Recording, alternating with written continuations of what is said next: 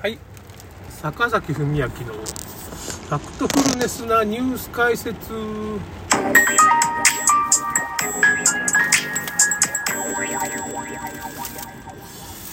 えっ、とですね今ちょっと宮山公園というところに、まあ、岡山県の玉野市っていうね、まあ、道の駅なんですけど来てるんですけど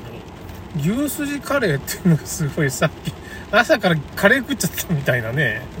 なんですけど。美味しかったです。なんかすごいな。カレー食っちゃったよね牛すじがすごいね柔らかく煮込んであって美味しかったですね、まあ、歯応えもあるんですけどね。あれはちょっとあれで起業したら売れるんじゃ店作ったら売れそうだな。やっぱ牛すじっていうのがなんかねまあその牛すじなんでそのね安い肉なんですけど多分ね。わからんけどどれぐらいするか知らんけど。まあその牛のまあその牛串っていうのをメインで売ってるんですけどまあその残った筋みたいな感じのやつでまあカレーも煮込んで作ると美味しいとですね。カレーが美味しかったどっちか。で隣に焼き鳥屋さんがあるんですけどまあ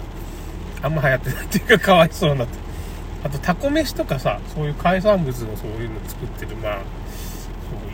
車を改造してね軽自動車を改造してそういう販売移動販売車っていうのができてて。その牛すじカレーは何ていうのかね第3第2第2第3日曜日しかおそらくその販売してないって言ってましたね。まだ店舗はそのうち作るんですけどそのまあそういう出店してカレーを売ったりしてる方が忙しくて、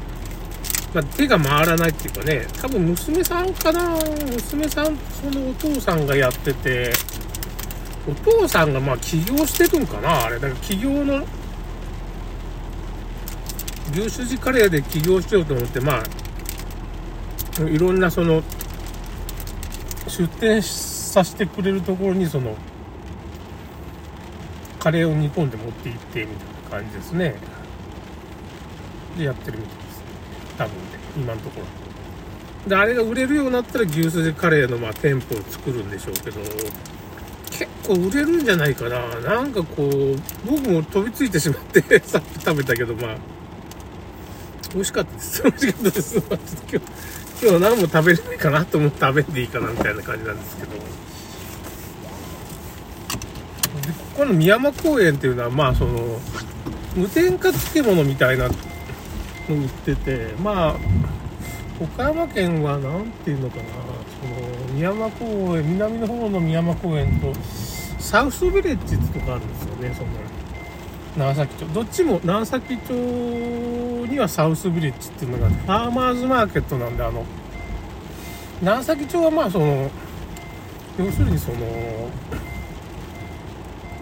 農家さんがねいろいろ畑が多いんですよね。その小島湾監督でそそういう干拓っていうのがね。もともとあの辺海だったんですけど そこを干拓してね小島湾っていうのをすごい広大なところに干拓してまあ漁業がちょっと下火になって農業がまあ何ていうのかね盛んになったってことなんですけど漁業もね結構良かったんですけどうなぎとかも取れたりアナゴが取れたりとかまあまあ漁業がまあちょっと力がなかったんでしょうね。農業を干拓いきなりしようみたいなことになって農業が盛るんですけどまあ漁業が犠牲になったりしてるんですけどねそのうなぎみたいなものとかはなぎとかが結構取れるとかあったんだろうけどそれが結局まあ潰されてそういう農業の巨大な土地を作ってそこにまあ名物野菜ですね野菜みたいなのを作ろうというふうな、うん、千両ナスって千両街道って言われるね千両ナスっていうのが結構有名ですけどね長崎町とかそういう干拓地帯ではねこういう名物ができてねその農業が流行ってるんですけど、まあ、漁業は廃れちゃったんですけどかなり広大な土地が小島湾干拓でできて農業用地になってて その農業のまあ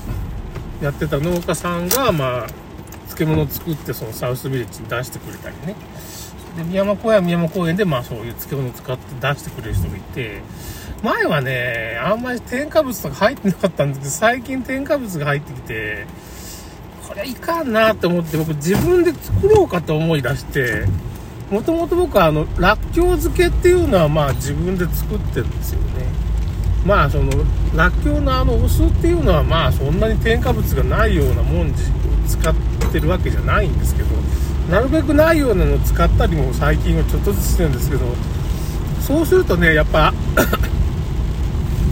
味付けが難しくなってくるんですよね。確かに。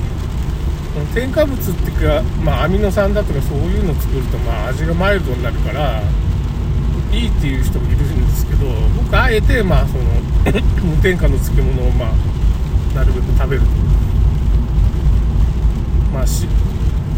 塩となんていうかねその味噌とかだから自然の味噌につけてるなんか漬物っていうのは麹の味噌麹味噌みたいなのつけてるやつをなんかなるべく買うようにしてるんですけどそれあんま人気ないんですよ意外とね。これが一番僕は味は好きなんですよね。その塩麹みたいな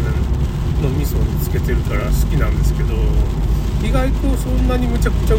必ず在庫でちょっと残ってるぐらいなんですけど僕はファンなんですけど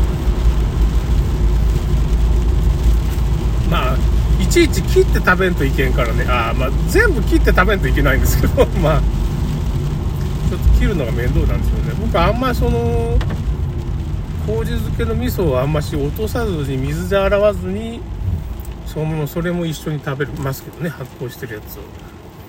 やっぱそそういうね無添加だとね色が変わっちゃったりするんですよ。白い大根がちょっとクリーム色みたいになるんですけど別に問題ないんですよねその。まあカビとか生えてくりゃまあ仕方がないんですけどねそれはまあちょっと問題があるんですけど。やっぱ色が変わったりねあと味はそんな変わらんかな。だからそういう何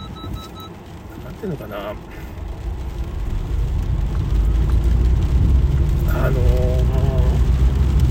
ちょっとカビが入るとかそういう保存が効かないみたいなことどうしてもね保存料使ってないからなっちゃうんでこはちょっと気をつけて食べるといけることはいけるんですけどカビが生えたらもうダメかなっていうちょっと水で洗って 食べる時もありますけどまああんま腐ってきたらダメなんだけど20年前の奈良漬けとかがこの前出てきててまあ美味しいなと思って結構意外と食べれる。もう真っ黒なんですよ。20年前っていうかなんかどういう何につけてるのか味噌なんかなんか知らんけど真っ黒ですよねもう。茶色とかじゃないし黒ですね。真っ黒の奈良漬けが20年前だったんできゅうりをつけてるんですけど。まあひょっとしたらその漬物作ってたおばあさんがもうその漬物を食べきれずに放出してるとかそのおばあさんがもう亡くなってんじゃない？これ遺品なんじゃないかっていう話もありますね。だからそうおばあさんが亡くなっちゃってなんか漬物があると。これ売れるんじゃないかって出してる遺品整理なんかもしれない。20年20年ものの奈良漬けってちょっとないですよ。なんか今奈良漬けがいっぱいあるんですよ。今食べる食べ放題です。サウスビレッジ今ね。20年ものの奈良漬けって。なんか大丈夫なのかなって思うけど美味しいです意外と。あっさりしてる。あちょっと味は濃いけどねやっぱ浸かりまくってるから。浸かり20年も使ってるから。もう味が凝縮したちょっと食べりゃいいんですよ。ちょっと1回のあれをちょっとずつ食べてね。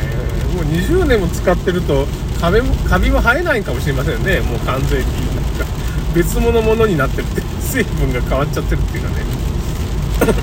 まあそれはともかくまあ面白いおかしく言いますけどね。まあたくあんなんかも僕は着色料がもう全然使ってなくてもう塩だとか味噌だとかしか使ってないような添加物がほとんどない。アミノ酸もない。着色料も使ってない。別にウコンわざわざ使わんでもいい。黄色くなくてもいい。ちょっとししわいぐらいのしわしわ大根でいい。でも体にいいわけですよ。こっちの方がね。その無添加漬物食べな食べたくてその宮山公園とか。サウスビレッジとかに行ってからわざわざ買ってそいぶりがっこって言ってねあのなんていうの燻製なんだろうね、大根を燻製にしたようなね、その農家の納屋みたいなとこで、昔その大根を燻製、まあ、いぶしたいぶりがっこ、青森県かどっかの特産かな、秋田だったかな、ちょっとわからんの東北の方の、まあ、北陸とか東北の方の名産品なんですよ。すごいなんか、すごいかなりのなんかトン数売れてるんですけどね。それがまあ最近まあサウスビレッジに入もう常時入ってくるようになったから、まあ、売れないんかなひょっとしたら分からんけどね。売れてると思うんですけどねいぶりがっこは結構。まあ柔らかいっていうかね。いぶってるからねちょっとなんで燻製にしてるからね。そのたくあんの燻製みたいな感じですよね。柔らかいですね歯が悪くても食べれる。うちのお母さん結構まあ食べるから。あんま硬いとねなかなかうちの母親も食べれない。っていうことですね。なんか最近ね麹菌を僕買ってきて麹って2300円であるんですよ。その2300円でその麹でなんつうのかなその自分でつけようかって思ってなんかその簡単そうなんですよね。あと何だったかなその酒粕とかも買って酒角も2300 200円とか300円ぐらいなんです。よ結構 500g ぐらいなんで 500g ともうちょっと多いからそうすると酒粕もまあ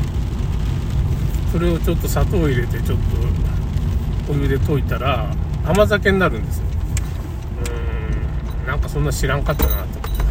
そういうのを直接もう自分でだんだん生産者になっていきますけどね。と思ってます。ということで終わります。